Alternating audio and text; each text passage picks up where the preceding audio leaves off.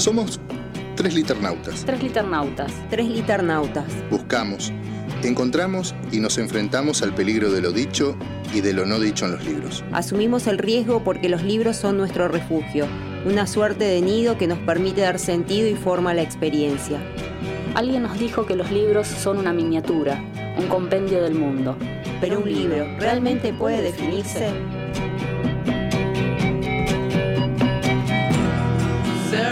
Nos habitan con vidas no vividas. Dan profundidad a un mundo inhabitable.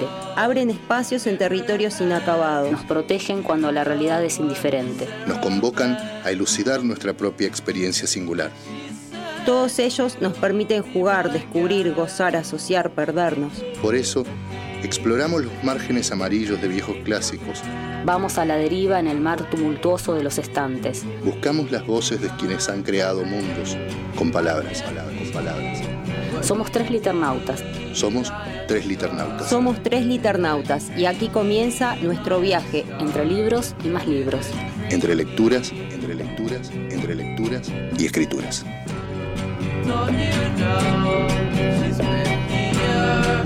Bienvenidos, bienvenidas y bienvenidas a este programa que hemos dado en llamar Tres Liternautas, un programa sobre libros. Estamos al aire por Radio Megafón. Eh, te desconcentré, te desconcentré. Por Radio Megafón, bueno, estamos acá desde la ciudad de Neuquén Capital y desde Radio Quimunche, Balsa Las Perlas, provincia de Río Negro. Yo soy María Clara Lavallenqueni y hoy junto a Mauricio Giulietti vamos a hacer este programa en el que vamos a conversar sobre libros, eh, literatura y demás. Y demás En la operación técnica nos acompaña Francisco Insúa. Buenas noches, Mauri, ¿cómo estás? Muy bien, ¿vos? Bien. Contenta porque hoy empezamos el receso y la verdad que era esperado. Yo no, la verdad me encanta trabajar, así oh. que sí, también feliz, ¿no? casi lloro cuando salgo de la escuela, pero bueno, me aguanté para estar bien. Bien, sí, sí. Eh, bueno, saludamos a toda la comunidad megafonera y balsera que ya nos acompaña en las redes. Eh, décimo cuarto programa de la tercera temporada de Tres Liternautas. No sé qué me estabas mostrando ahí, era que ya había llegado Ceci. está nuestra invitada en la puerta ¿Está principal. Ah, bueno, por ahí Fran, eh, nuestro operador, la puede ir a buscar. Si puede, gracias. Eh, ya está esperándonos Ceci Pérez, con quien vamos a conversar el día de hoy. Tremenda invitada, segunda vez que estuvo. segunda vez porque hoy esta vez la invitamos especialmente para conversar sobre Imaginaria, bueno, me quedo ahí, eh, su nuevo libro que ya fue presentado por Cosa Seria. Eh, no me acuerdo dónde fue porque yo no estuve. En Café Bless. Café Bless. Al lado ahí de, la Biblioteca Alberdi. Vamos a estar conversando sobre ese libro y bueno, ahí trajimos el anterior para, para que sale. Bueno. Bueno, a ver, espera que tengo que algo. Estoy un poco desconcentrado. No, mentira, estoy perfecto. Adelanto de temas. Bien, adelanto de temas. En la sección Sí, un libro tras otro, Clara reseñada Todo lo que se mueve de Valeria Mata. Este libro hermoso. Qué linda tapa. No lo abro porque quiero hablar de la edición. En Perfecto. En la sección Preguntas y Respuestas soplando en el viento conversaremos con Cecilia Pérez y en la sección Lo quiero ya compartiremos algunas novedades de editorial de las editoriales eh, de librería Mala Palabra, Casa Librera, que nos quedaron colgadas, pero son otros o son los mismos. No, son los mismos. Traje los mismos que había seleccionado para la semana pasada, pero nos quedaron colgados. Bien. Se nota estamos por cansados. ¿Por qué? Digo. Repetimos. No, no, porque la semana pasada la entrevista con Washington fue tan linda que. hermosa. tuvo repercusiones ¿eh? sí, en todos tuvo muy lindas repercusiones. Me dijeron que les gustó mucho y bueno, nada, no, no, no pudimos hacer esa sección porque no nos dio el tiempo. Así que por eso dije, bueno, traigo los mismos. Repetimos, pero en, la función básica repetimos. Bueno, si vos querés verlo así, está Bueno, vamos a recordar nuestras redes. Nuestro Instagram nos pueden buscar como Tres Liternautas. Allí compartimos. Eh, eh, bueno, toda la información que tiene que ver con el programa, lo que se viene, lo que ya escuchamos, volvemos a, compartir algunas cositas que van sucediendo para que quede resonando eso que, fue la conversación. Eh, nuestro email tresliternautas.gmail.com para quienes nos escuchan en diferido y quieren enviarnos alguna sugerencia, crítica. Eh, piropo. También, piropo. Bueno, nuestro Facebook y Twitter Radio Megafon. en Spotify pueden buscar a Radio Megafon para volver a escuchar todos los programas y también eh, las playlists de Tres Liternautas. Está muy buena. Yo lo empecé a escuchar ahora. ¿Empezaste? Sí, Ah, sí, bueno. sí. ¿Cuál, ¿Cuál te gustó? Eh, no, empecé por programas primero para repasar algunos que los vi medio cortaditos. Y está re bueno porque Spotify lo metes en el auto, va como, Claro. como piña. Está re bueno. Eh, ahora subimos el programa completo, pero en el- la primera temporada eran por, por los bloques, así que también estaban como, bueno, estaba bueno porque podías escuchar lo que querías exactamente. Eh, y también las playlists, no solo de música, sino también de los programas, porque están solamente, están las listas de los programas para, eh, bueno, tenerlos más a mano, ¿no? Eh, y recuerden también que estamos en YouTube en vivo, en el streaming. Pueden tocar la campanita para suscribirse al canal de Radio Megafón y que les lleguen todas las notificaciones de esta radio, de todos los programas para tenerlos a mano. Bueno, eh, ¿te parece que vayamos a la Vamos a la reseña? reseña Vamos así, quiero un libro escuchar. tras otro.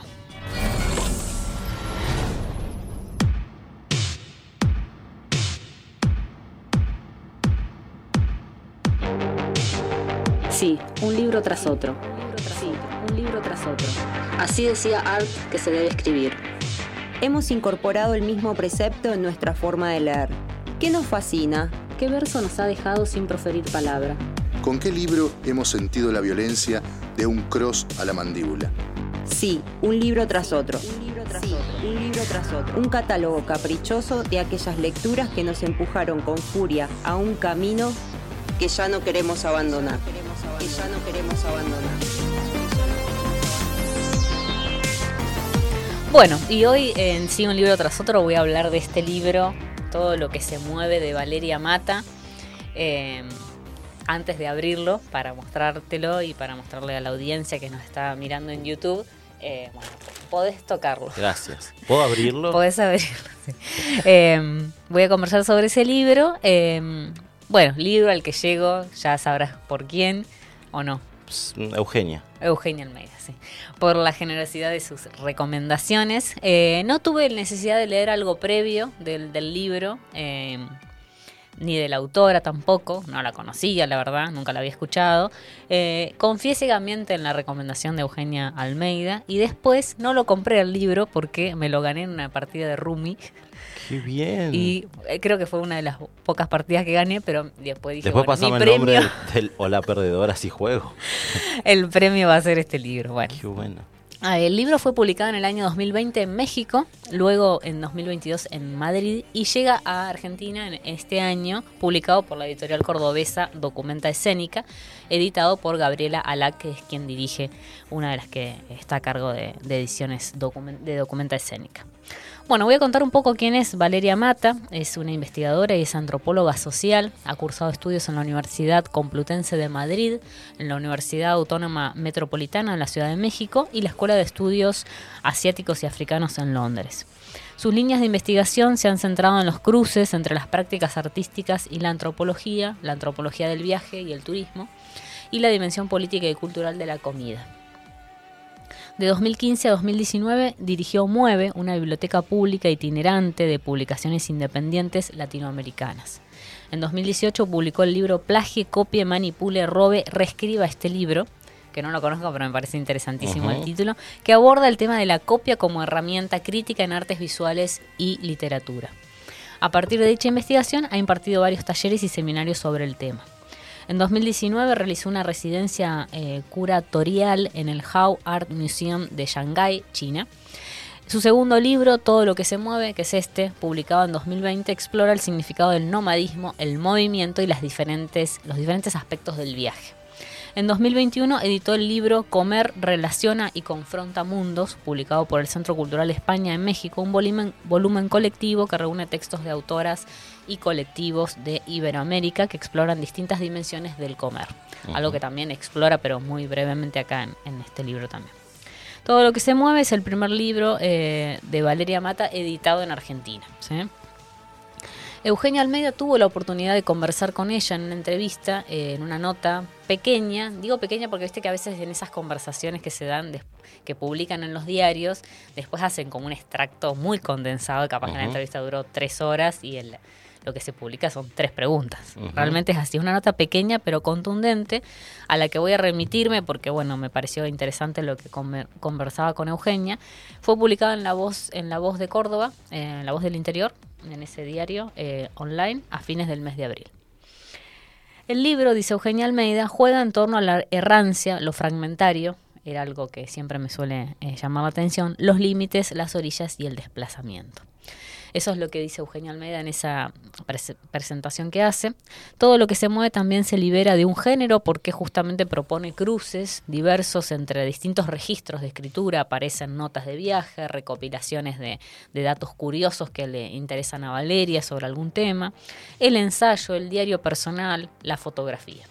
Esos son como diferentes registros que va recuperando en este libro que digamos, uno, uno podría pensar que bueno, que es un libro de una antropóloga, vas a encontrar un estudio de investigación, pero en realidad es un texto distinto, ¿no? Eh, que reúne todos estos registros que comenzaba. Y hay un, un, trabajo de edición a cargo de Gabriel Alac, que es lo que iba a comentar ahora, de Documenta Escénica, que también colabora en esos sentidos, ¿no? De construir esos registros, porque pone a los lectores en esa experiencia eh, con respecto al movimiento. ¿Por qué lo digo? Porque el libro, si lo abrimos, tiene al comienzo una especie de folleto, que yo lo puedo sacar y lo leo al estilo un diario o un... Eh, la, Nación. Bueno, no, por favor. bueno, eh, pero es un diario amplio. Bueno. Otro formato. Podría ser como, yo digo, bueno, podría ser como un afiche, ¿no? Como un diario. Tiene, están numeradas las hojas, pero son textos que no aparecen en el libro. y cuando la vi, la impresión de que está roto el libro también. Bueno, también da, esa impresión. Esto podría ser como un afiche, un periódico, ¿no? Con escritos. Bueno, ahora lo doblé mal encima. Ahí está. Lo que me marqué entre colores no es parte del libro, me lo marqué porque fui a leer después alguno. Em, y también dentro del libro, esto que dice Mauri, que parece que, se va a romper porque adentro aparecen fotografías que están cortadas a la mitad. Entonces generan algo que me, gustó mucho la imagen que, recupera Eugenia sobre esto, que podría, podrían ser como un caleidoscopio, ¿no? Eh, bueno, las, imágenes uno las puede ver completas, eh, como una imagen, como fue esa fotografía sacada, y también aparecen otras construcciones, ¿no? Como por ejemplo, puedo hacer esto, ¿no? Y se genera otra imagen distinta. Eh, bueno. también el papel que utiliza, no sé si vos lo tocaste, pero bueno, es un papel muy suavecito, como si fuera bueno, no sé, no sé con qué compararlo, pero es muy lindo, ¿no? y bueno, también esto que tiene ediciones documenta, ¿no? Que tienen ediciones así como rústicas, pero muy pensadas, ¿no? Eh, bueno, esto parece como un papelito así. No sé, me gusta. Todo lo, realmente es una editorial que a mí me gusta mucho. Eh, bueno, en la que ha publicado Eugenia Almeida también y otras escritoras. Eh, bueno, se desprende todo eso, digamos, desde la parte más editorial. Valeria Mata lo que hace acá en este libro es construye un itinerario del movimiento justamente a través de, las de, a través de la conversación, de la conversación con otras culturas, con la naturaleza, con el yo y con otros y otras, con la historia, con sus raíces, eh, conmigo, con vos y con todos quienes van a leer. Bueno, voy a vamos a empezar leyendo un, fragmento, ¿te parece? Sí, por favor. Eh, bueno, voy a leer este que fue el primero que, me interesó. Eh, tiene tres citas la primera dice así, es de Fernando Pessoa y dice, soy un, soy un evadido. En cuanto nací en mí, me encerraron, pero yo me fui. Otra cita de Valeria Luiselli, que dice, supongo que todas las historias comienzan y terminan con un desplazamiento, que todas las historias son en el fondo una historia del traslado. Y la última de Brigitte Barsallo que dice, solo entiendo la escritura como salto al vacío, como abismo, como exposición, como riesgo al error, a la incomprensión, a la vulnerabilidad. Y el texto de Valeria, eh, de, mm, sí, de Valeria dice así. No nací con el gen del arraigo. Cuando he intentado imaginarme detenida en un lugar estable, enseguida he sentido pesar. Tengo una necesidad crónica de estar yéndome y mi cuerpo está más cómodo en este estado de tránsito. Así los textos e imágenes reunidos aquí son frutos del desplazamiento. Son un recuento de aproximaciones sucesivas a un tema que me ha acompañado e interesado a lo largo de los años. El significado de lo nómade, los diferentes aspectos del viaje y las formas que puede tomar la itinerancia. Un libro que explora y da testimonio del desplazamiento necesita ser híbrido. En este sentido aparecen aquí varios tipos de escrituras mezcladas, distintas pero incluyentes, que se cruzan para tejer una red en la que el movimiento es el centro. Un archipiélago cuyas islas están unidas por nada más que el flujo persistente del agua que las rodea ensayos breves, apuntes, recuerdos, notas, reflexiones, entradas de diarios de viaje, poemas, citas. Cada una responde a una forma distinta de conversar con el mundo y la decisión de reunirlas hizo posible que me acercara al tema, no solo desde un ángulo teórico o filosófico, sino también a partir de la experiencia y los afectos. Hermoso. ¿Viste qué lindo? Muy bueno. Bueno, esa es, es una de las entradas que, bueno, también como que eh, abre, digamos, eh, el libro. ¿sí? Eh, ¿Te parece que lea otro? Por favor. Bueno, este. Todos tienen como este eje, ¿no? El movimiento, el desplazamiento, lo nómade, ¿no? Porque ella, es, digamos, ha viajado mucho, ha recorrido mucho el mundo y bueno, eh, después voy a hablar de eso, que no solamente necesitamos movernos, ¿no? Claro, Pero exacto. bueno, voy a hablar de eso. Este se llama La dispersión. También tiene una cita de Catherine Mansfield que dice así. Y por último, deseo llevar una especie de libro de pequeñas notas que se publique algún día. Eso es todo. Nada de novelas, nada de historias con problemas, nada que no sea simple, abierto. Y su texto dice así, se ha descubierto que las semillas que caen debajo de un árbol madre tienden a morir en mayor proporción que aquellas que viajan desplazadas con ayuda del viento, los océanos o los animales a otras tierras con mejores condiciones para su germinación. Las semillas de las plantas que crecen en las costas tienen un fácil acceso al mar y pueden ser conducidas por las olas a otras playas del mundo, como el cocotero, Cocos nucifera, cuyos frutos flotantes son transportados por el agua y tienen la capacidad de sobrevivir largas travesías sin compañía ni nutrientes. Bueno, ese es otro de los, de los fragmentos. Son pequeños textos, como los estoy leyendo acá, que tienen... eh, bueno, ese hablaba de las semillas, ¿no? Las semillas que, que se mueven, digamos. Eh, este es algo más personal, que se A llama ver. hidrónimos. Tengo una lista con nombres de ríos. La empecé cuando mi padre me contó que junto al pueblito donde había nacido pasaba el río Arlos. Yo había escuchado mal, había entendido alas y así lo anoté, el primero en la lista. Luego siguieron otros que al leerse de corrido suenan como la oración de una religión remota y bella. Don, Ma, Tieté, Purús, Brahmaputra, Obi, Sasadra, Baikato, Urubamba, Bacoy, Darling, Molopo, Segura, Selune, Colipi, Concepción, Val, Mangoro, Yangtze, Eduardo, Madre de Dios. Los nombres de los ríos son más antiguos que, que los de las ciudades y los países que suelen transformarse por cuestiones políticas o sociales.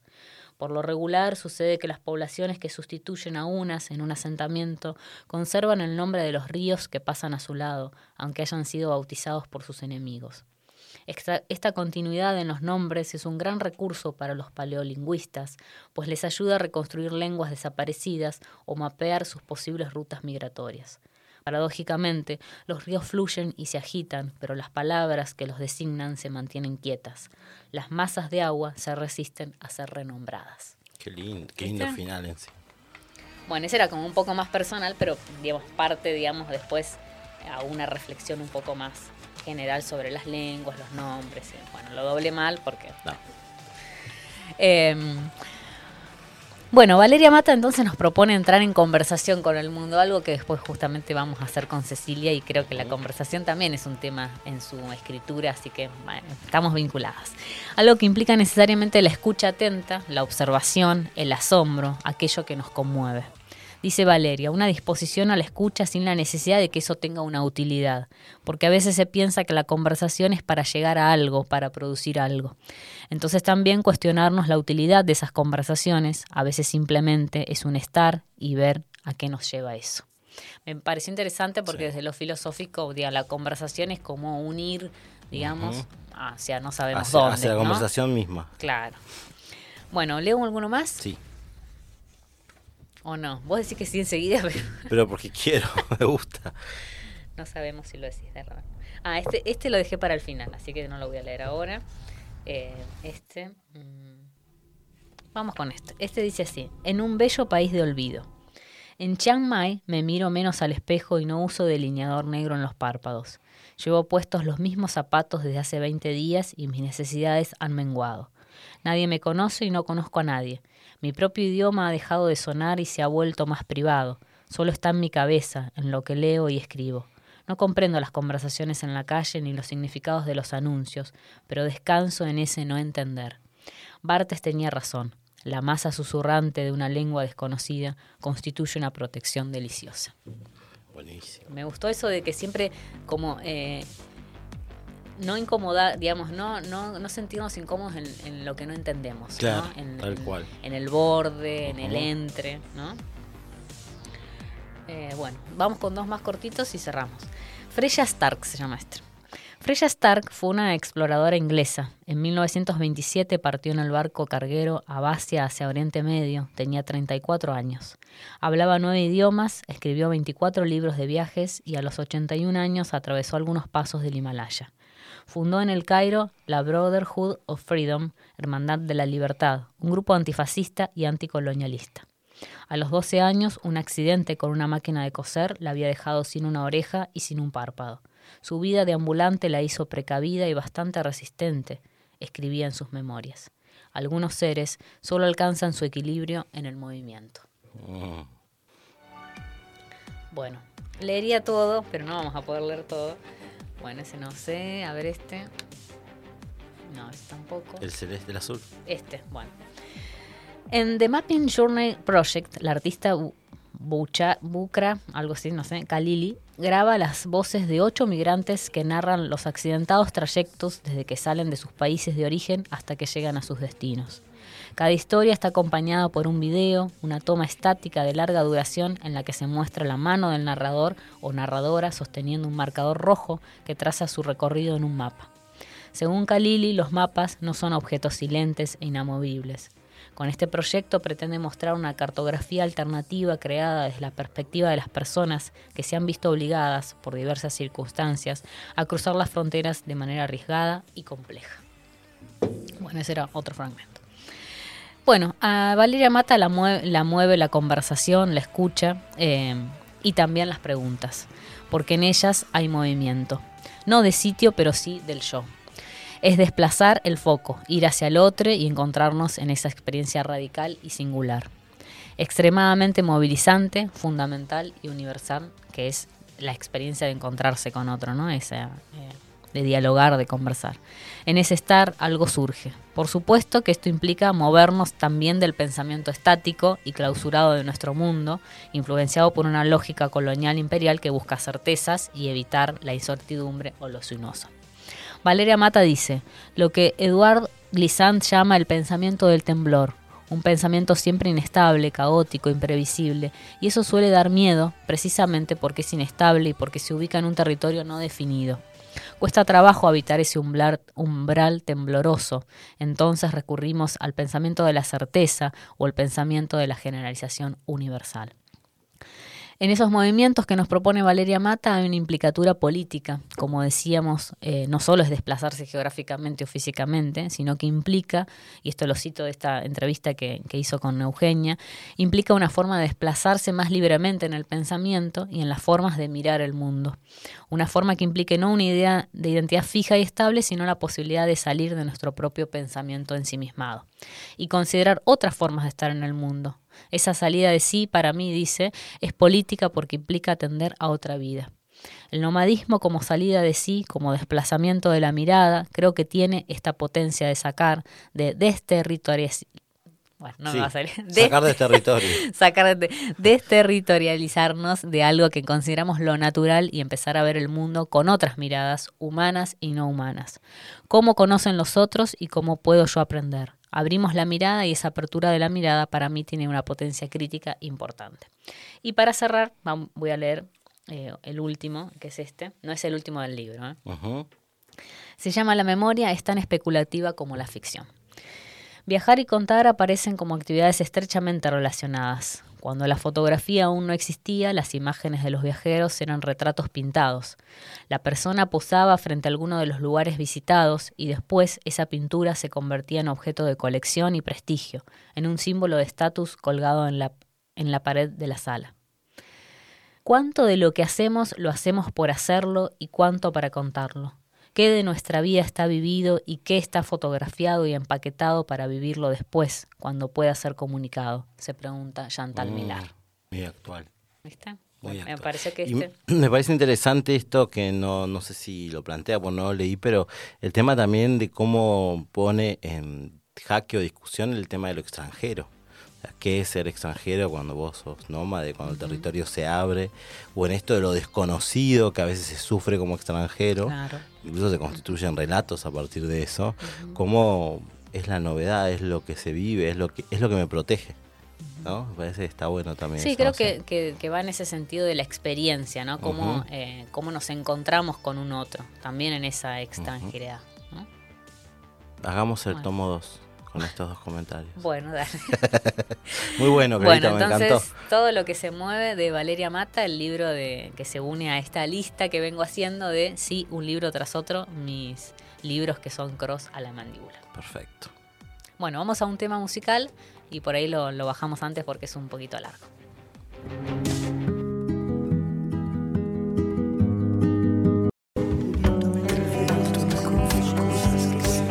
Entre la soledad de la estepa y el ajetreo vertiginoso de la ciudad, Palabras con rostro desconocido ruedan, se confunden entre las ramas del jarillal. Se cubren de polvo y frío. Se pierden en el cauce pedregoso del Limay. A veces encuentran, por azar o por urgencia, a alguien que las lee. Hoy queremos escuchar las voces de quienes han hecho rodar esas palabras. Esto es Preguntas y Respuestas soplando en el viento. El ciclo de entrevistas de tres liternautas. El viento me llevó conmigo, me dijo que nuestra, en nuestra sección preguntas y respuestas soplando en el viento, ya estamos eh, En en, la estudios. mesa, en los estudios. de- Estudios centrales. En los estudios centrales eh, vamos a conversar con Cecilia Pérez. Buenas noches, Ceci, ¿cómo Buenas estás? noches, Clara. ¿Todo bien? ¿Vos? Bien, todo bien. Bueno, vamos a conversar. Bienvenida. Gracias. Gracias por invitarme. Bienvenida nuevamente porque ya Pero era por teléfono la otra vez. Eh, ¿Fue por Sí, pandemia. una vez, una vez, vi- Una ah, vez. una Ah, segunda vez vine en personal, pero Ah. fue Ah, por sí. el espectáculo que íbamos a hacer con Cierto. Padim. Ah, Fue- vine es la tercera vez. Eso no, es la Ese me lo tercera. perdí. Bueno, eh, siempre nos gusta presentar igual a nuestras entrevistadas y contar un poquito antes de ponernos a conversar. María Cecilia Pérez nació en 1978 en Catriel, provincia de Río Negro. Trabaja en docencia y es profesora en letras. Ha publicado las plaquetas Canto de Niña en enero de 2018 y Poemas de este amor en el 2018 también con el sello Cebolla de Vidrio de Gerardo Burton. En el año 2029, dice acá, 19 publicó el libro del barro con Es que ediciones sabemos lo que va a pasar. va a pasar algo. Eh, 2019 publicó El libro del barro con ediciones de agua. En el año 2021 publicó Requiem para piedra tallada por Vela al Viento Ediciones y este año publicó Imaginaria con editorial Paquidermo. Ha publicado también en las antologías Estación Limay de la, de la editorial Cuatro de Copas y en la antología Por Senderos No Pisados del Fondo Editorial Río Negrino. En el transcurso del año 2020 y 2021 coprodujo el ciclo audiovisual Desfase junto con Sebastián González y Ariel Ojeda. Actualmente codirige junto con Sebastián eh, González Paquidermo, un sello de producción artística general. La producción de Cecilia la podemos encontrar en redes, en su Facebook Cecilia Pérez, en el blog El Poeta Ocasional, en la página de poesía Metapoesía, en el canal de YouTube también de la colectiva de escritoras patagónicas, algún poema tiene que haber, y en el canal de YouTube de Fase. Bueno, bienvenida Ceci Gracias nuevamente por invitarme. Bueno. Bueno, para empezar esta entrevista tan linda, eh, no, lo que siempre, o por lo menos lo que me gusta a mí empezar es un poco esto, ¿no? ¿Cómo fueron, no sé tanto los inicios, pero sí esta cuestión más, a mí me, me interesa mucho esto que a veces cuesta tanto entre cuando uno se va instalando como poeta para los demás o escritor y uno no sabe bien si lo es o no. Que capaz es una sensación que no se te fue, pero cuando vos empezaste, digamos, ya con tres publicaciones, cuatro, cinco, no sé cuántas, hay una intención de escritor, ¿no? De escritora. Sí. ¿Cómo se fue dando eso? Y bueno, que nos hables un poco de ese proceso. Bueno, yo escribir, escribo de los 12, 14, por ahí en ese momento, pero bueno, lo que hacemos todos, ¿no? Esta cuestión de escribir todo. Empezar a pensar la escritura como otra cosa que separada, digamos, de lo diario o escritura diaria, eh, fue 2015, 2016. Ya pensando, bueno, esto le quiero dar forma, publicar. primera idea de publicar, creo, con, con Gerardo fue, bueno, armo algo. Y ahí pensar, bueno, si sale ya es otra cosa, ¿no? Es como que hasta ahí leían amigos, amigas y eso, pero no, no pensaba que se vaya y que, que haga lo que Claro. quiera. Eso no lo pensaba, pero bueno, ahí lo empecé a pensar ahí. ¿Y qué te pasa con ese que se que haga lo que quiera? ¿Cómo vuelve? ¿Te sorprende? ¿Te incomoda? ¿Te no, no le das mucha Generalmente no, lo suelto un poco, sí, ya me pongo a hacer otra cosa, no, no estoy mucho pensando en eso que ya, ya está. A veces sí, gratamente, obviamente, que, que alguien me comente algo de algo que, que ya yo me olvidé ca- prácticamente o, o- o recuerdo ese momento de escritura o, o una relectura que es más interesante todavía, alguien que te comente algo que vos ni pensaste cuando escribiste eso. eh, sí, es grato, está bueno, eh, pero yo personalmente no, eh, siempre tengo la cabeza en el, en el otro, En el lo- próximo. Lo, lo próximo que estoy haciendo o, o pensando. Así que no me quedo muy enganchada con, con los textos pasados. ¿Y, y como, mm, y como lectora, o sea, ¿cómo pensás esa, mm, ese binomio lectora, escritora? Eh, ¿Tenés etapas donde lees más que escribís? ¿Es más o menos Sí. parejo? ¿Cómo no, es? generalmente es más lectura siempre, porque yo estoy leyendo todo el día, o sea, no hay forma de que escribir sea lo mismo, porque yo estoy todo el tiempo, porque es algo que hago cotidianamente. Entonces, siempre es menor la escritura en relación a la lectura, siempre, en proporción quiero decir.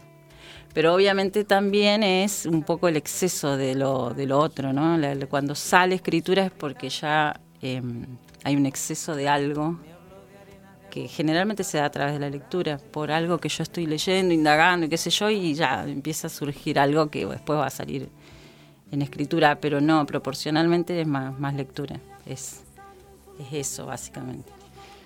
O sea, no me imagino un día sin lectura, básicamente, y sin escribir sí pasan días, pasan. Eso. No sé si te responde. Sí, sí, me- tengo muchas preguntas, pero viene otra de Clara. A ver, Clarita. Se están riendo de lo Bueno, No, para vamos a la. Ah, eh, Mauri me compartió un, un video que, que miré para, para preparar la entrevista de hoy Mm. eh, del primer encuentro interdisciplinario de artes Ah. organizado por CECIPA, que no sé qué es. Es y el, Centro de Investigación en Artes y Experimental, algo así. la- Las siglas medio Ah, todavía no me la y del aprendo. IUNA, ¿no? El Sí. Instituto de, También. de Arte que está en Roca, ¿no? Sí. Bueno. Y en ese, en ese video, digamos, en esa mm, intervención tuya, dijiste que pensar en los posibles formatos y formas en el arte es pensar en quienes ya lo hicieron antes que uno, continuar esa conversación. Y allí mencionabas una serie de artistas que han sido inspiración para vos o guía en diferentes momentos de tu trabajo como artista. eh, y decís artistas que han expandido tus intereses y búsquedas a las que te has adherido. Sí. dijiste, ¿no? Ujú. ¿Querés contarnos un poco cómo, cuáles son esos intereses? Digamos, ahí mencionabas algunos autores Ajá. y después te voy a hacer otras preguntas en relación a eso porque me interesó lo que mencionabas. Sí, bueno, Ariel un poco, yo creo que conociéndome me dio, porque el encuentro eh, te invitaban y te daban un tópico y vos en relación al tópico tenías que desarrollar. No, no creo que sea casualidad que me haya dado ese tópico porque con él justamente y con Seba siempre estamos en la investigación de hacer, de sacar la, la poesía o, o el- la escritura del texto impreso, que salga en otras cuestiones. Entonces creo que fue por ahí. Y sí me interesa mucho, por eso te decía, quiero ese libro, porque eh, en mí la escritura no puede ser solamente algo textual y mucho menos siempre con la misma forma. Es casi imposible porque porque la forma se me da cuando estoy escribiendo, entonces no sé lo que va, lo que va a venir. Y entonces estos autores que yo nombraba ahí eh, pensaron en el tema de la forma y algunos son pintores y otros son, bueno, la mayoría son escritores, pero algunos son pintores que también pensaron la forma, ¿no? O, o algunos, como en el caso de Noé, la escritura y la pintura mezclados todo el tiempo nunca separados. Entonces, siempre me llegaron, me interesaron, me, me gusta. Y de hecho, a veces también me sale lo, plástico como lo hago para mí, pero me, pero me gusta. Y, o la imagen es algo que me convoca mucho. Entonces, nada, eso, eh, la búsqueda no queda en la palabra porque no. Porque a veces no es justo la- la- lo que estoy buscando, es otra, otra cosa. Entonces, una imagen, un color, un, eso. No he explorado mucho, pero sí a veces se da por ahí y yo lo sigo así con por intuición más que nada. Claro. Qué interesante lo que decís porque me quedé pensando también en esa idea de forma y contenido, ¿no? Porque yo cuando te escuchaba en ese video en el que hablaba justamente de la forma, ¿no? Eh, bueno, enseguida pensé forma y contenido, ¿no? Como algo. Pero creo que en, tu poética, ¿no? Y en tu obra tiene otros sentidos, ¿no? Porque me parecía que tenía que ver con, con esa idea de, ir buscando justamente y que el texto, que va surgiendo, ¿no? Como decís, ¿no? Va surgiendo en esa búsqueda, en esa experimentación. Sí, y que la forma también es... Eh, es la poética de uno, ¿no? Es eh, elegirle una forma o encontrarle, mejor dicho, algo que uno quiere expresar también es una, una, cuestión poética, más allá de lo que diga el texto, en, qué forma lo voy a presentar, en qué, en qué soporte también.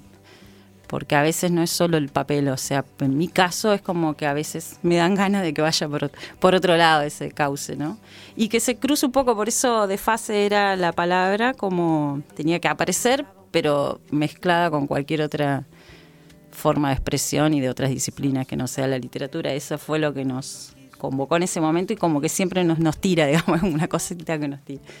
Por eso, bueno, Imaginaria es un poco esto, una búsqueda de otras formas ¿Y ahí cómo surge Imaginaria? ¿Cómo llegaste a esta forma imaginaria? Que la puedes comentar un poco también para Imaginaria porque... Mm, es 2020, que fue un momento de mucha, bueno, como para todos supongo yo, de mucha angustia y en mi caso poca palabra, era como ah, poco, poca escritura, em, poco saber qué decir o cómo decir eso que, pasaba, que me está pasando a mí, eh, a, todos, pero lo particular es eso era mm, poca palabra. Entonces yo estaba haciendo collage porque tenía ganas de hacer cuestiones plásticas o dibujando o haciendo. Y mm, el libro de Derek Sharman, Naturaleza Moderna, que, lo leí en ese momento y fue como el libro para acompañar. Eh, me, me, dio ganas de hacer cosas plásticas, entonces así y así, así. Y de repente surgieron imágenes, que fue como el destape de todo. Cuando se destapa algo, bueno, un montón de imágenes y yo digo, bueno, las escribo, porque era lo único que me, que me surgía. Y eran un poco mm, herméticas, son bastante, y un poco, digamos, caprichosas, pero tenía que ser así. Digo, bueno, las escribo y que sea lo que sea. Y como eran imágenes, digo, hago, un, cuadro con, con eso, porque fue el momento en que salió la palabra, digamos, pero salió así, con esa, con esa forma, y yo la respeté porque no me la imaginaba igual de otra, era como así. Lo que vino después son las técnicas, que eso sí fue un poco más pensado, en eso no fue tan automático, digamos, o tan instintivo, fue como ya está el cuadro, ahora, ahora sí me invento la técnica, pero eso fue como dos años después. Empezar a pensar cómo se podría haber hecho ese cuadro. Que, y la técnica fue a partir de, de más que nada de los detalles del cuadro y, tratar de encontrar una conexión, pero eso fue un proceso más racional. Los cuadros fueron como más no sé, automáticos, si, se quiere. Salieron así en unos días, así todos, así todo. Después yo lo fui corrigiendo un poco, pero no tanto, porque salieron así y fueron, fueron medio una disparada de, de cosas que estaban ahí en pulsión, supongo yo. Y bueno, salieron. Después... ¿Qué pasó con, esas, con esos collages que hiciste? Porque vos me mandas la foto que nos que ah. compartiste para el flyer, vos estás como claro, porque, una foto del proceso. Sí, porque en esos eh, Imaginaria primero eh, existió como un audiovisual para desfase. Yo tenía los textos y, y cuando iba a armar algo para, para desfase, que era un, un, proyecto que era audiovisual porque se pasaba por YouTube y, y, lo que quisiéramos decir se tenía que volver un, un video eh, yo ahí lo que hice fue hacer todo un proceso de leer los textos y las imágenes esas que las, hice con unas diapositivas chiquititas de acetato y qué sé yo, eh, proyectarlas con un proyector viejo en la pared y bueno, y filmar. Y las tengo, estamos en, se nos rompió el proyector, pero estábamos en proceso de, en la presentación de varias cosas e incluir eh, algunas diapositivas de imaginario que fueron como las imágenes que no se pudieron resolver en texto, digamos. Se resolvieron de otra forma y quedaron ahí, están ahí. Y los collages no son a partir de los textos de Sharman y son con flores, bueno, eh, fue como otro, otro camino. Pero estas son unas diapositivas muy chiquititas, así, en formato de 2x2, 3x3, de nada, todas abstractas, porque justamente eran bastante abstractas las imágenes. Entonces, bueno, estas las pude como darle una formita, pero a las otras las tuve que dejar en imagen. quedaron ahí. Y te hago una pregunta Mm. capaz que es más personal de, de lector mío. Eh, Cuando hiciste la técnica aparecen algunos datos bastante vinculados a cuestiones históricas, ¿no? Eh, casi parece un más antro- antropológico, ¿no? Eh, ¿Eso cómo fue? ¿Te llevó estudio? ¿También hay Eh, cierto grado de, inver- de inver- claro, de in- hay. que inventás ahí o es más...? Hay una mezcla. Digo, me lo preguntan los, mis propios alumnos y yo no sé qué responder. ¿Esto Hay- es real, profe? Hay una mezcla de datos concretos y reales y otros eh, en esa en esa mm, mezcla lo, lo que me pasa a mí es como cómo disfrazar lo que yo quiero decir con un formato como más más técnico. Entonces hay cosas reales, pero en, algún punto en esa técnica hay algo que enlaza con el cuadro, que es lo que me interesa a mí como decir. Pero sí, investi- investigué no mucho en relación a eso que yo quería, porque los títulos de los cuadros y las técnicas eh, yo me las imaginé en ese momento, pero después, cuando tuve que desarrollar la técnica, ahí me puse a investigar. O sea, yo digo, este cuadro yo lo pintaría con los dedos, entonces la técnica era dedos. Este lo pintaría con la lengua, entonces la técnica, yo ya sabía que la técnica era esa, pero después me puse a ver cómo invento, de dónde surge la técnica y todo eso. Y ahí hay una mezcla de, de datos, todo, todo así aleatorios que me servían para, para jugar a que sabía de dónde venía la técnica y en realidad no. Porque son técnicas, por ejemplo, tatuarse en una uña o Claro. qué sé yo, cosas que en realidad no sé si se hacen, pero yo me las imaginé junto con el, con el cuadro, digamos. Después puse a investigar. lienzo, Claro, por- Ese es tremendo. Claro. Sí. son como cómo se lograría esa imagen. Yo, yo me imaginaba, bueno, la única forma sería haciendo esto, por ejemplo. Y sabes que cuando yo lo, lo leía varios, varios cursos, es buenísimo este ejercicio de lo que ellos Ah. imaginan sin técnica y cuando Ah. vos después lees la técnica lo que Lo reimaginan. que vuelven a ¿no? imaginar. Eh, pero pese a lo que uno pensaría, los textos que son más largos pueden son los que menos conflictúan. Claro. Hay uno de una nena en una hamaca, Ujú. una hay una hamaca. Que uno, si vos lo lees, o sea, tranquilo, te como decir, bueno, esto es fácil, lo, lo ilustro, lo puedo dibujar, lo Sí, veo, sí, así. sí, sí. La variedad de, de cuadros que surgieron, de ahí. imágenes y de variaciones en, en ese es tremendo y son dos Sí, versos. son dos versos, sí. Sí, en, el- en realidad esas imágenes empezaron a surgir, en, como dice la- el texto de, de entrada, de un paseo en, en auto que, que terminó ahí en las 500 viviendas de Roca. Pero yo viví en las 200 viviendas en Catriel. Y fue un poco una vorágine de imágenes de lo que fue esa vida ahí, porque, mm, porque es eh, muy ebulliciente vivir en un espacio donde vivís casi con. Vivís prácticamente con, un montón de personas, porque las casas están todas conectadas pr- prácticamente, los patios son en común, y entonces las imágenes son muchas. Y a mí lo que me pasó ahí en ese frenar en ese lugar fue como no recordar, sino que me, me vinieron cosas que yo tenía como medio inconsciente, como esta de la nena, una cuestión de, de, de una, de una nena que se cayó en- realmente en mi barrio, entonces toda la, la, la sangre y todo eso que yo, no sé, cinco o seis años habré tenido, pero cómo quedaron esas cosas ahí recreadas de repente como un cuadro, porque no había otra forma, o sea, no, no es un relato, es una imagen. O sí es un relato, pero con, con esa forma de, de imagen. ¿no? Entonces, están un poco relacionadas a recuerdos, pero así bastante arbitrarios. O sea, no, no son, bueno, como todo lo que escribimos, no están así como, como nosotros lo ponemos ahí, como ocurrió y toda esta cosa, y menos simulando un cuadro, como que hay más distancia todavía en- entre el, el hecho que puede haber desatado y lo que termina siendo.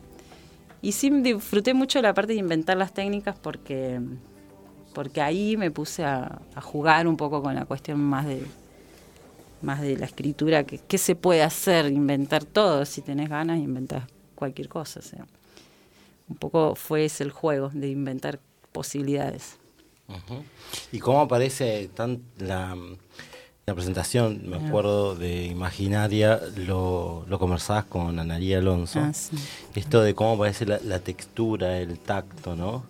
Eh, me parece que, que además uno lo va viendo en, en el proceso de los que te leemos de chiquitos. Va, vamos viendo este proceso del barro, el requiem una piedra tallada, ¿no? Como los más significativos. Y ahora aparece esto de imaginaria que pareciera que no hubiera más que imaginación y sin embargo aparece en todos los sentidos, ¿no? ¿Cómo, ¿Cómo pensás esa elaboración? ¿O cómo la pensás capaz que después de hacerla, ¿no? Pero digo, ¿cómo...?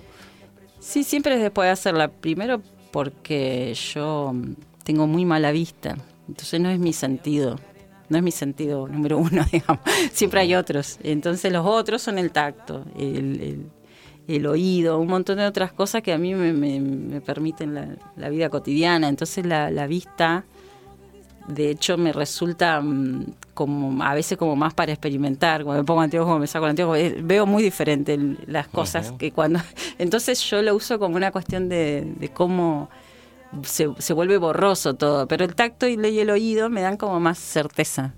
Pero bueno es por una cuestión de, de tener mala vista siempre entonces yo eh, no puedo salir de ahí porque es mi forma de, de, de conocer y las imágenes siempre se me vienen con cuestiones táctiles, porque yo de hecho toco, ando, ando en la oscuridad y no prendo las luces yo a la noche porque no porque no me sirve mucho prender la luz. Entonces ando tocando y me levanto igual, me levanto, me levanto y toco y me guío por, pero pero es una forma de conocer, entonces no podría no estar acá esto, porque la vista está más como curiosidad, es como que me da curiosidad, como cómo se vería este, las cosas, pero no yo uso los otros sentidos, entonces me no sé, sale sí o sí porque es mi modo de conocer, digamos. Todo el tiempo es, táctil, también olfativo, bueno, todo, todo como se exacerba todo cuando no ves bien, los otros sentidos están ahí más presentes. Y, y me gusta un poco que sea así, porque lo, poco tirana la vista, viste que siempre es como, bueno, lo que se ve parece que no se puede discutir y a mí me gusta un poco ponerlo en discusión a través de los otros sentidos también. Pasa eso, de ponerlo en, crisis. Aunque después creé imágenes, pero, pero es un poco eso que decís vos, imágenes llenas de, otras, de otros sentidos porque están ahí todo el tiempo.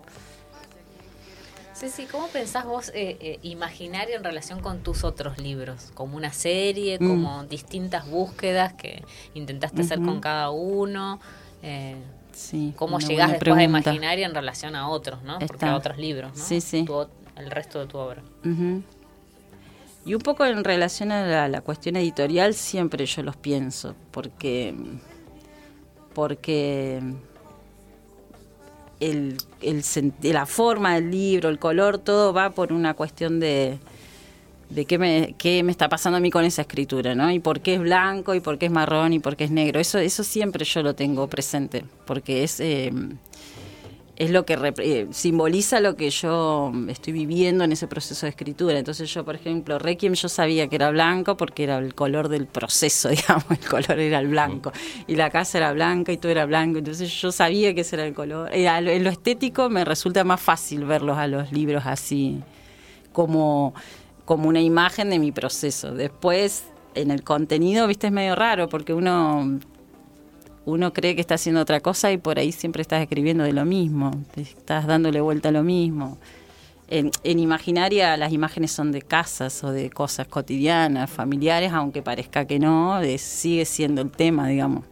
Como que siempre vas en, el mismo tema, pero yo lo veo más la diferencia en lo en, esto, en lo simbólico, ¿no? Que simboliza para, bueno, el libro de barro obviamente fue todo un proceso de, agua, de, táctil, y entonces el libro era marrón y no había forma de que, de que fuera de otra forma. De hecho, es táctil el libro, porque todo esto lo, pensamos con, con Débora para tocarlo, ¿viste? Que, que, ¿Qué decir? Yo lo tengo también, pero lo tengo prestado, tengo que recuperarlo. Sí, pero es hermoso, este son libros Bueno, eso me pasa, que yo, pero el proceso incluye también el, el objeto libro, no se escapa de ahí. Sí. Sí, porque ahí termino de decir lo que me tengo ganas de decir en ese libro, no, no solo en el texto. Bueno, por eso siempre lo, lo, de salir a otros formatos, porque eso estético es parte, para mí no podría despegarme eso. O, o, me costaría un montón. Es un experimento que quiero hacer. ¿Qué pasa? Decir, bueno, a ver, vos qué harías con estos textos míos, cómo los editarías, qué harías, porque yo no me despego hasta que no termina de ser un- un- una cosa cerrada, digamos, el libro. Y, y lo veo en otros y, y me parece interesante que, que digan, bueno, yo pensaba una cosa y el editor me sugirió otra y estuvo buena, pero a mí me- yo creo que me costaría, me costaría porque tengo como que digo, eh, termina Claro, acá, ya o sea, tenés- termina, sí. Y- está y todo, ahí- está la y visión ahí, completa. En el rol de editora con Paquidermo, como, como, como esto mismo que está diciendo Sí. vos, cómo, cómo lo ves, cómo lo plantean dentro de la editorial, porque ya van de tres, bueno, el tuyo y dos más. Claro, el de los que no son como nuestros, que podemos eh, estar en todo el proceso, digamos, eh, Ángela y, Ángela. y Facu. Y ahí es esto, decir, bueno, yo veo esto, pero vos qué ves y vos cómo, cómo lo... Y si te convence, no es una negociación y es un acuerdo, porque el otro confía en vos y quiere también tu mirada.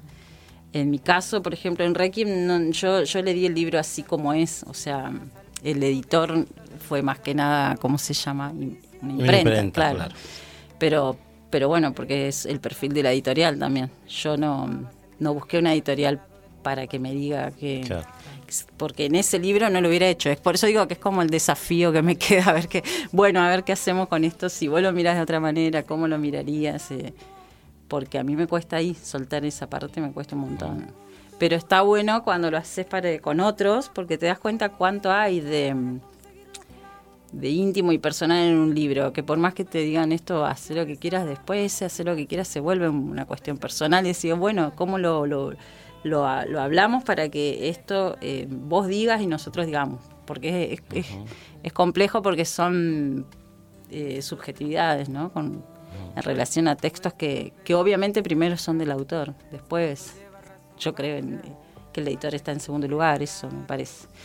Porque el que más pone en juego ahí es el que está escribiendo y bueno, y vos tenés que acompañar ese libro, ¿no? Y, y como editora, junto con, con Seba en, en Paquidermo, ¿qué, qué intención, qué objetivos, qué- o es una Mm. búsqueda también? ¿Tienen cosas como claras, planificadas? No, no digo Eh. todos los acuerdos, pero al menos editoriales.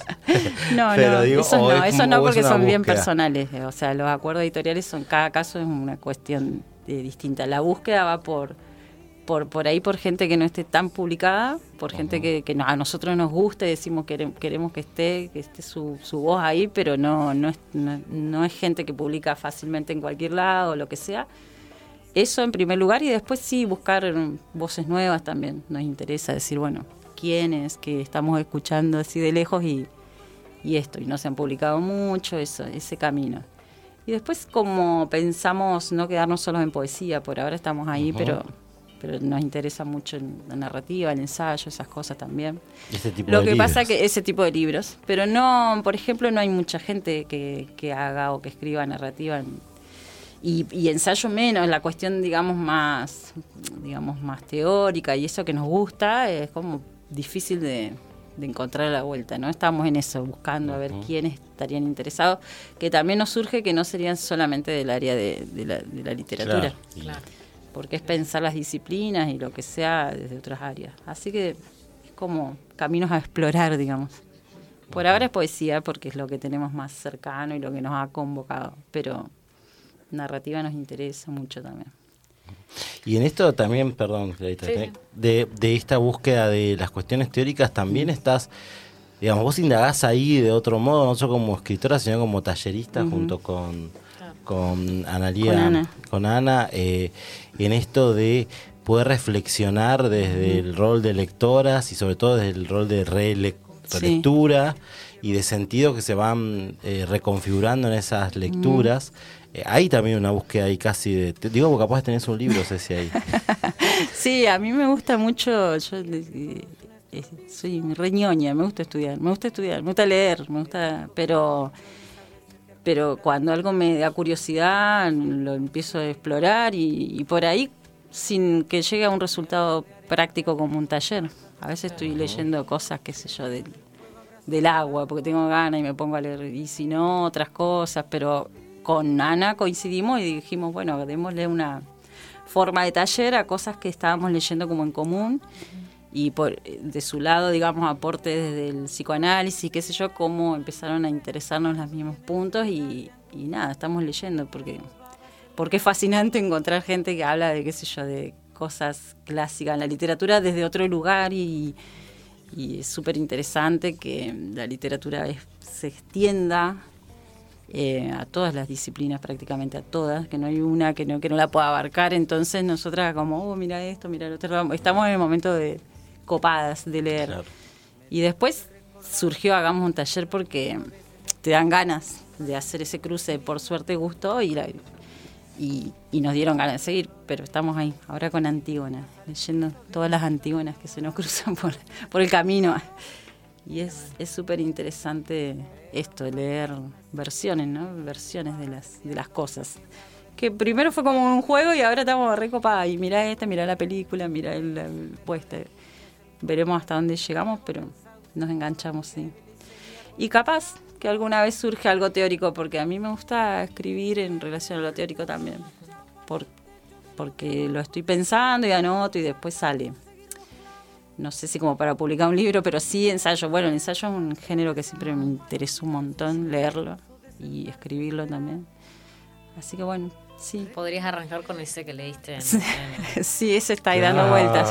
Sí, ese sí, podría sí. abrir tu próximo libro de Ese ensayos. está ahí dando vueltas para, para algún lado. Sí, lo iba a mandar a una revista, porque hay, hay esa cuestión de, de leer de todo y poder escribir de todo también si, si tenés ganas, ¿no? No quedarte en, en un género porque, porque a veces no es eh, lo que tenés ganas de decir o no es la forma. y pasas a otra cosa ya.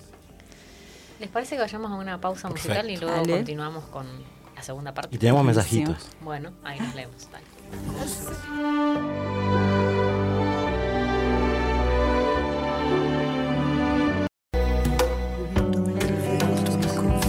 Me agarraron comiendo.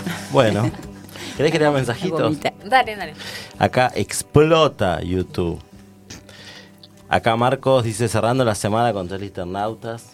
Mira vos. Marcela dice: Hola liternautas, buen comienzo de vacaciones. No sé por qué a vos con tres liternautas. Daniel Rizo, patrón, poeta, poetazo Daniel. Amigo. Cariños a Ceci, una de mis escritoras favoritas y también un abrazo a nosotros dos. Nos dice que somos sus escritores favoritos, pero nos manda un abrazo. Claro, bueno. Algo es algo. Después, eh, Coco, que es mi vieja. Ah, Desde Rincón de las Perlas, muy lindo programa. Saludos a la escritora de esta noche, Cecilia. Mirá cómo te Ah, elevó. Saludos formales le faltó Sí, poner. sí. Pero bueno, están ahí todos comentando, contentos y escuchando. Formal. Bueno, eh, siempre nos gusta agregar algo más de la presentación. Eh, en, este, en esta ocasión te convocamos para hablar de Imaginaria, que es tu último libro, Plaqueta, ¿no? Porque así también está mencionado, publicado por la editorial Paquidermo, que codirigís con Sebastián González. Y quería retomar una, una nota que escribió Romino Olivero en Mejor Informado, que me pareció una nota muy linda sobre, sobre tu libro y sobre cosas serias también. Y en esa eh, y la poeta Romino Olivero dijo lo siguiente de tu libro. Es un libro que contiene un museo. Mm. Cada página un lienzo expuesto con palabras, todo está allí colgado en la pared blanca de la hoja que, que para proponernos el trabajo inverso de la obra pictórica. Desde las palabras vamos hacia la imagen. Nos toca imaginar. El ejercicio cuesta, pero es un esfuerzo que hace aparecer la belleza. Y se hace una serie de preguntas, ¿no? La, digamos, la nota sigue, pero bueno, a ella le gustan hacerse Sí. preguntas que me parecen interesantes que por ahí para, para pensarlas ahora, ¿no? ¿Es posible que un museo esté dentro de un libro? Eh, ¿Es acaso una contradicción, eh, una construcción mental, no? Se pregunta, ¿en qué nos transforma la experiencia de apreciar la belleza y ponerla en pensamiento? Eso, eh, ¿Es todo eso leer? Bueno, esas son algunas preguntas que se hacen y me parecía que estaba buena. Está muy buena la, Eh, la nota de Romy, sí. Sí. Eh, sí, pri- primero rescatando esto, ¿no? Que leer es, es mucho más amplio que leer un texto. O sea, todo el tiempo leemos todo. Es como, es como el modo, o sea, cualquier cosa, cualquier, cualquier señal que nos dé el, el universo, la tenemos que leer y hacer nuestra interpretación y ver qué nos dice. Y, y entonces un poco sacar esto de la, lectura de, del ejercicio solamente de, palabras. Y, y, y sí te proponen la- lo, contrario, pero podría no estar esas palabras como están los- las diapositivas también, que no están incluidas en el libro, que en un momento fue la idea de ponerlas como fotos, pero después era demasiado, demasiada imagen. Podrían no estar las palabras y igual estaría algo ahí, porque, bueno, por eso existe la, la pintura, ¿no? Y todas las otras artes, que no son las palabras el único modo de decir. Entonces, eso que ella me pregunta, yo digo, sí, sí, vamos por, por cualquier camino para, para decir y por cualquier camino para leer, digamos. Nos agarramos de donde podemos, que es un ejercicio para comprender todo. O sea. Y a mí me pasa en la escuela, que es leer, que los chicos por ahí se quedan tan en- negados con el leer como si fuera eh, este ejercicio penoso y lo tenés que hacer con- constantemente, ¿no? Em, si salimos de lo que es decodificar las letras solamente para no sentirlo como un código inaccesible a veces, pero y que todos pueden leer desde cualquier lugar. Bueno, ampliar un poco el, el concepto también me, me parece interesante. Y me gustaron sus preguntas por eso mismo. Está Sí, bueno. A mí me parecieron interesantes justamente eso de inverso, porque bueno, hay una decisión de no poner esas diapositivas, sí, ¿no? sí, porque vos la podés haber puesto y que te aparezca la imagen, después el texto al lado como otra cosa, Claro, ¿no? claro. Pero bueno, eh, eliminar esa parte e ir como a la inversa, sí, sí. me parece que es... Sí, es porque de hecho en el video están las imágenes y no es lo mismo, es otra cosa, es otra... eh, te condicionan un poco, ¿no? Pero acá, bueno, nada, como decías vos, cada alumno, lo que sea, imaginó otra una cosa diferente y que es la posibilidad por ahí de la palabra, ¿no? De ampliar que todo lo que lo que pueda eh, limitarse. Y, y ahí volviendo a, a- a esto que dijiste de, de la escuela, de, de la palabra, justo acá Natalia comenta, dice "Espectacu- espectacular el espacio de taller de Ceciana. Pienso en esto, ¿cómo articulás vos esos espacios de taller o, o más que nada, cómo articulás el- esta función lectora o rol lector en- de que vos dijiste en las escuelas tienen que leer, por más que... eh, y el escritor o de escritora en los chicos, en adolescentes, ¿cómo lo encarás vos como docente? ¿Cómo pensás esos espacios? ¿Es una intención tuya o, o no? ¿Es algo que vos lo dejás por fuera? No, justamente cuando el trabajo me cuesta es cuando no, no se da ese intercambio, digamos, o no se puede dar por, por distintas cuestiones, eh, de, de podernos a, ponernos a pensar un- un- una imagen, un texto, lo que sea, en, en conjunto, no hacer una lectura conjunta, que eso es un poco lo que pasa en, en los talleres. Por ser menos número de gente, por ser gente que va por, por interés, digamos, no como en la escuela que vas y es porque te mandan y a veces enganchás y a veces no. A mí me cuesta ese no, me cuesta mucho porque yo voy con toda la necesidad del intercambio, o sea, y bueno, cuando no ocurre me, frustra mucho. Entonces en los espacios de taller, que, es otro, otra instancia, sí ocurre la lectura conjunta, porque nunca es, bueno, yo les voy a decir esto y ustedes nada. Fue una lectura conjunta, de hecho aportaron muchísimo las chicas que fueron y siguieron pensando y siguieron aportando. Entonces, esa construcción conjunta me interesa como una lectura eh, lograda, porque vamos como, como un camino a construir, vamos a leer esto entre todas, no es que yo vengo a proponer una, una lectura. Por eso el taller es de relectura y, y no solo porque estemos releyendo, sino porque vamos a seguir releyendo. Es que como vamos a seguir en esto hasta que hasta que se agote o hasta que pues, nos- se nos acabe el interés y, y esa es la propuesta. Creo que por eso se engancharon bastante en ellas buscando cosas, mirando, siguen aportando. Ah, yo encontré esto, yo vi lo otro. Eso funcionó así, que era la idea, ¿no? Era la idea. Cómo generar que nos interese seguir leyendo cosas y que ya aparentemente están súper leídas, pero qué podemos aportar. De hecho, el ejercicio de escritura que hubo, que no fue propuesto como un taller de escritura, escribieron, escribieron porque como era libre y no había tantos condicionamientos de que había que escribir, se engancharon y pudieron ¿Y con, escribir. y el, con el supuesto no de las escuelas qué haces? Y con el no de la escuela lloro. lloro, que me voy a mi casa. igual. Y me después voy a mi llorar. casa llorando. Pero ¿cómo convivir? No, Y- yo lo que, estoy, lo que quiero preguntarte genuinamente, porque hay muchos sí. docentes escuchándonos, ¿qué haces? ¿Resignás y volvés a dar la lectura Eh, con, o, o intentás de otro modo generar algo vinculado a la escritura o la lectura? Sí, el intento está siempre, el intento está siempre. eh, cuesta mucho, cuesta mucho a- ahora, no parezco yo voy a parecer esos docentes viejos de lo, lo que pasaba somos, antes, lo que no te- pasa ahora. y los que escuchan también, Pero la competencia con la, con la imagen justamente Sí. es tan grande y con la rapidez de las redes y de la rapidez de lo tecnológico, la competencia es tan desleal, digamos.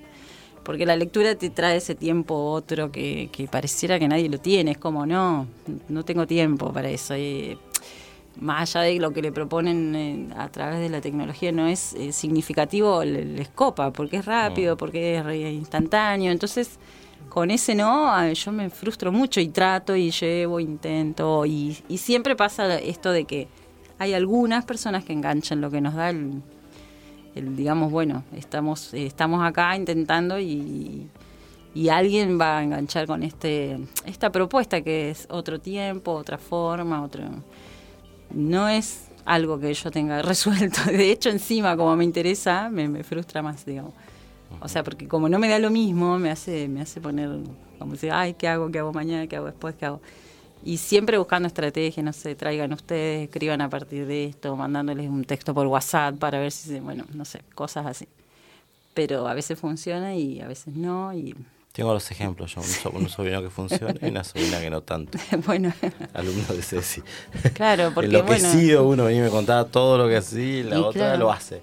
Claro, bueno, es que eso pasa, ¿no? Es como...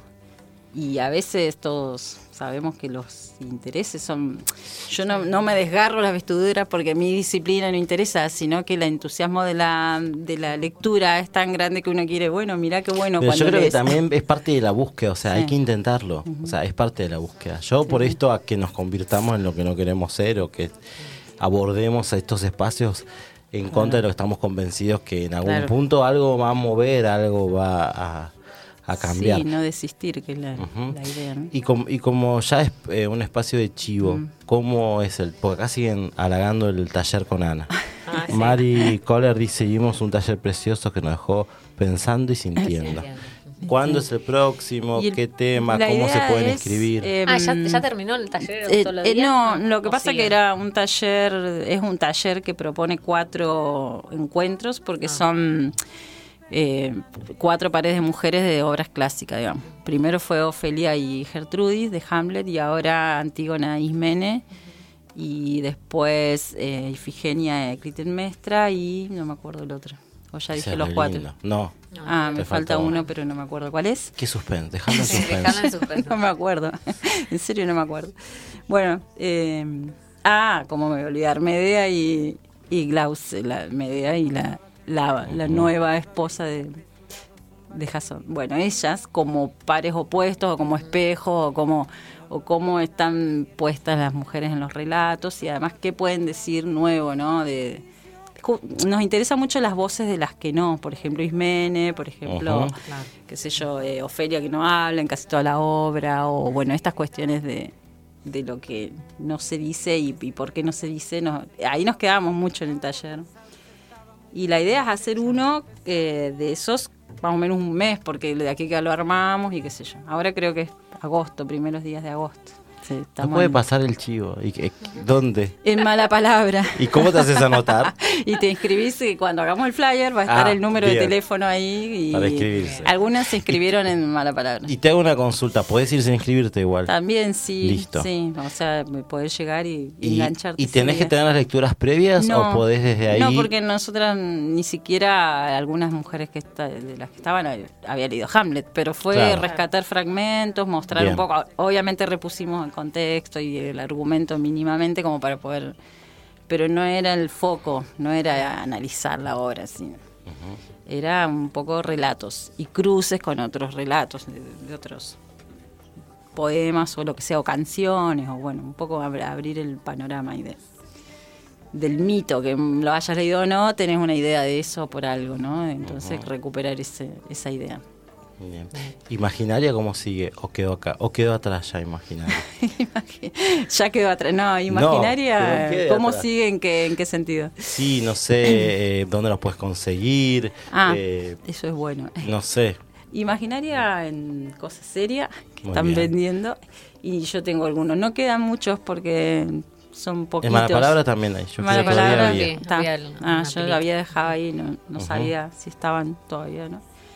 Pero bueno, ahí está y sigue así, con hablando con- de él con quien tenga ganas, porque en realidad, eh, como es una lectura un poco a la inversa, eh, lleva su tiempo bueno, eh, amigarte. con- que de hecho pasó con Romy, fue como el enojo, el enojo con ella, decía Claro. que no Sí, le sí. accedía rápido y después, eh, después le interesó y después se metió, bueno. Eso. Yo, Así yo que enseguida te dije que era un libro Sí, tremendo. tremendo, sí, sí. ¿te, gustó? Sí, me gustó mucho. Sí, a mí también. Y Paquidermo, ¿qué nos puedes adelantar de Paquidermo? Queremos sí adelantos de. Paquidermo porque estamos en... Estamos con el libro de Facu Podestá ya pensado casi, ya casi por irse a imprenta, así que con esperando eso con ganas porque nos gustó mucho, nos gustaron mucho los textos, nos gustó el proceso de, de darlo así como a luz y él estuvo eh, muy en, en compañía, le gustaron los... Entonces estamos nada viendo qué pasa esto, ¿no? Lo, lo estético hasta que no lo ves no, no sabes Claro. por qué los colores, porque y vos te imaginas una cosa y puede ser otra y entonces esperando ese producto Y tiene una tapa, yo puedo decir algo, hiper sugerente. O sea, es una me tapa, es, es es una tapa que te puede llevar a muchos lados y a muchos puestos de libros. Bueno, a mí me pasó eso, me generó una sensación sí de está todo tipo. muy pensada en relación a los colores al- a, la imagen a, a la palabra que tiene como título todo es como algo que nos convocó mucho de, de entrada digamos entonces no se nos hizo difícil verlo el libro fue como lo empezamos a mirar, lo vimos, así como, es por acá, y, y- y- y nos gustó ese, ese proceso de, de poder verlo, ¿no? Como, como libro ya cerrado, porque él, de hecho, dice, yo nunca pensé estos textos como un libro, pero fíjense, y sí empezamos a ver y lo vimos, lo vimos lo vimos en su coherencia, en su todo, en su contenido. Algunos textos no entraron, pero, pero bueno, fue fue Un trabajo un grande de trabajo edición. vernos. De Sí, ustedes nos como gustó, editores. nos lo disfrutamos, nos gustaban los textos y le encontramos rápidamente una, quizá porque a veces uno cuando escribe está tan cerca de eso que, que no lo ve, o sea, como, como estás ahí Ah, muy ahí sí. y nosotros lo vimos de, como desde afuera, que de hecho él nos dijo que se me hizo re evidente que sí, que ese era el título y yo nunca lo había pensado. Por eso este tema de la- lo bueno por ahí de que alguien te, te mire, ¿no? De un poco unos pasitos más allá de, de vos y que yo es lo que yo no he hecho, digamos, que me, me- me llama la atención y me parece súper valiente decir, bueno, te doy esto y hacelo vos y, y confío, bueno. Con Facundo nos pasó eso y para mí fue como una, un aprendizaje, decir, qué bueno soltar, soltar y confiar, está bueno. Y Paquidermo en Paquidermo en Instagram. Sí, Ahí también, También. pueden conseguir todo. En Cosas Serias también. y en Mala Palabra y también. mala palabra también. Sí, mala palabra también. Bueno, Ceci, nos encantó conversar con vos. Gracias Eh, por invitarme. Me encanta gracias venir. por haber venido. Eh, vamos a ir a una pausa musical porque nos queda un bloquecito. Eh, así que bueno, Bueno, gracias. gracias a ustedes.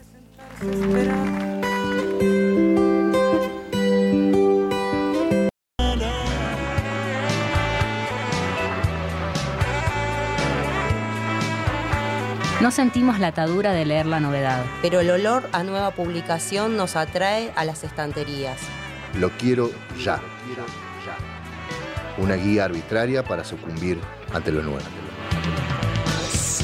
Bueno, y en la sección Lo Quiero Ya, que Mala Palabra nos, nos comparte algunas de las novedades editoriales que compartimos el día de hoy.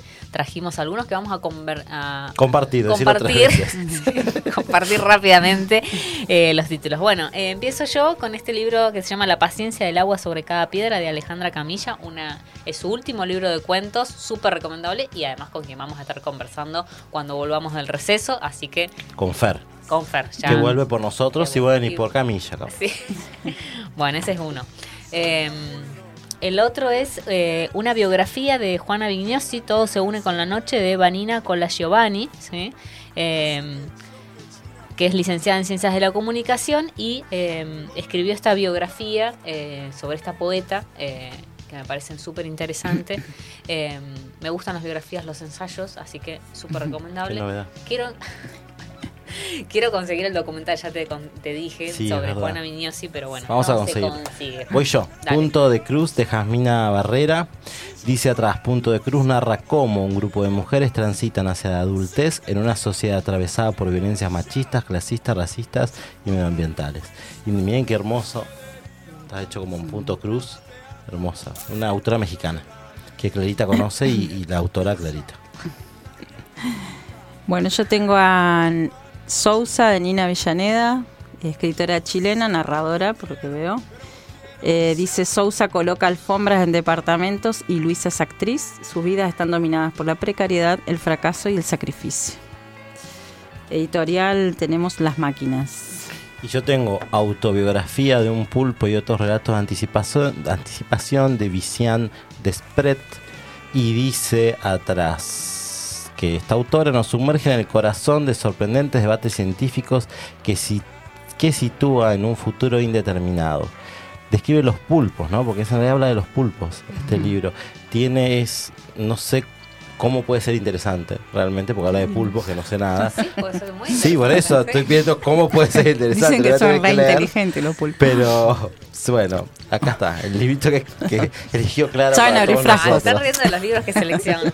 Bueno, otro ensayo, en este caso de Damián Tabarovsky, Lo Ah, que bien. sobra, publicado por Mar Dulce, un ensayo, me gusta ya el formato Es pequeño. que edición, te iba a decir, chica. Sí, eh, chiquita. Y el ensayo es un ensayo que comenta un poco sobre las vanguardias estéticas y políticas, la literatura y la filosofía contemporánea, eh, y una reflexión sobre el estatuto mismo del ensayo literario. Así que me parece. eh, Diego me dijo que era, eh, ya se lo había leído, Ya era lo muy bueno. Entonces ese no vuelve. Este no va a volver. Ese no- y me parece que eso que elegiste tampoco, estos dos tampoco. Y Se el pulpo. los mejores. Ya me, conocés, pulpo. ya me conocés lo que no vuelve. Eh, bueno, vamos rapidito al, al tema que habíamos seleccionado para hoy. Eh, Fran, ¿te parece? Y después ya hacemos el cierre. Perfecto.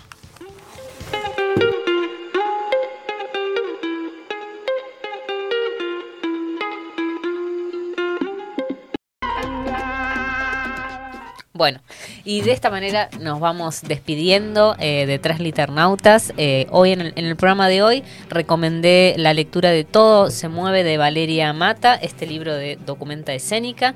Conversamos con Cecilia Pérez, que se quedó hasta el final y nos ayudó a... Y ya está leyendo un libro. Ya está, se quedó con uno. ¿eh? Se quedó con Eh, uno. Bueno, conversamos con, con ella y en la sección Lo Quiero Ya conocimos algunas de las novedades que luego vamos a, a compartir en el Instagram. En el día de hoy escuchamos Tejedora Cósmica de Little Wild, el tema es del álbum Terra del año 2021. Luego escuchamos Desarma y Sangra de Serú Girán del año 1980, pero escuchamos la versión de Cantora 2 del año 2009, el álbum de Mercedes Sosa junto a otros artistas, en este caso con Charlie García. Luego escuchamos Quedándote Oyéndote de Luis Alberto Spinetta del año 1999, pero escuchamos la versión de Pedro Aznar eh, del año 2012. Y por último escuchamos Breakaway del músico y productor eh, sueco chipriota Tornato. El tema se encuentra en el álbum, me da gracias, estoy tentada, eh, Escape Plan del año 2020. Todos temas que van a estar disponibles en la playlist de Tres Liternautas 2023. Y bancamos a Pedro acá todos. Bancamos a Pedro. sí. Si nos está viendo, un saludo enorme. Lo queremos. Eh, vamos a poner un tema que, que ya les mencioné en otro programa. Bueno, eh, nos despedimos. Vamos Dos a tener dos de viernes de descanso. Nos tomamos un receso o de estudio, capaz. de estudio. Sí. Y luego volvemos eh, a encontrarnos. Creo que es el 27, el día que nos encontramos. Y vamos a estar conversando con Alejandra Camilla. Eh, y bueno, vamos a tener. Vamos a hacer el bendito sorteo, te prometo. Bien, y vamos a hacer seria. tres, porque va a volver Fer. Y vamos a hacer tres porque va a volver fan. sí. Perfecto. Así que bueno, le mandamos un saludo porque nos dijo que nos va a escuchar. Sí, a Seba también. Nos está, a Seba que está ahí también esperando que salgamos. Gracias, Fran, por la operación técnica y eh, agradecemos a quienes se conectaron en, Sí. en YouTube. Mucha gente conectada hoy: Marcos, Marcela, Daniel, eh, Co- Coco, Natalia, Mari, Ana María Fernández, eh, quienes también se conectaron por, por la web. Agradecemos a quienes siempre nos escuchan y nos encontramos el último viernes de julio. Esto fue Tres Liternautas. Escuchanos el próximo viernes de 22 a 23.30 Por Radio Megafón.